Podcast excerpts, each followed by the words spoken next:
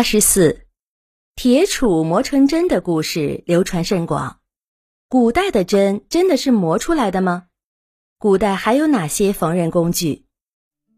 当原始人终于学会把兽皮穿在身上保暖的时候，他们就意识到了一个难题，那就是如何缝衣服。而难中之难，莫过于怎么制作一枚针。早在石器时代。古人就解决了这个问题，他们耐心地将石头或骨头磨细，并钻孔，做成了石针和骨针。在北京山顶洞人遗址里，就发现了一枚骨针。由最新的测定结果可知，山顶洞人大约生活在三万年前，由此可以大致推断这枚骨针的年龄。无独有偶。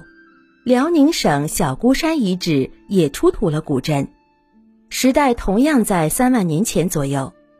小孤山的古针比山顶洞人的古针稍显精致。后来还出现了竹针、木针等。到了春秋战国时期，很快出现了青铜针和铁针。早在上古的夏商时期，贵族的衣服上就开始有各种刺绣，精致的针。使得当时的刺绣技术也非常成熟。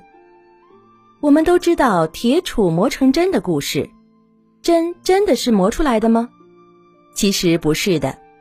明朝的宋应星在他的《天工开物》中提到了针的真正做法：制针时，先要在一块铁上凿一个小孔，作为制针的模子，再把铁烧热软化，同时锤成细条。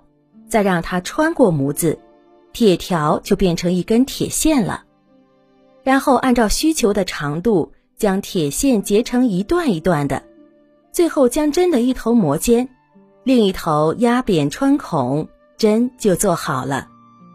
缝纫时还有一种重要的辅助工具，叫做顶针或针箍，它起码在汉代时就已经出现了，古时也称作指踏。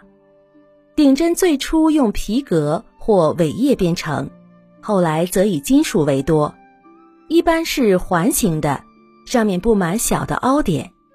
缝纫的时候，把顶针套在手上，如果缝纫的对象难以穿透，就把针顶在顶针的凹点上，用带顶针的手推动顶针，从而使针穿透物体。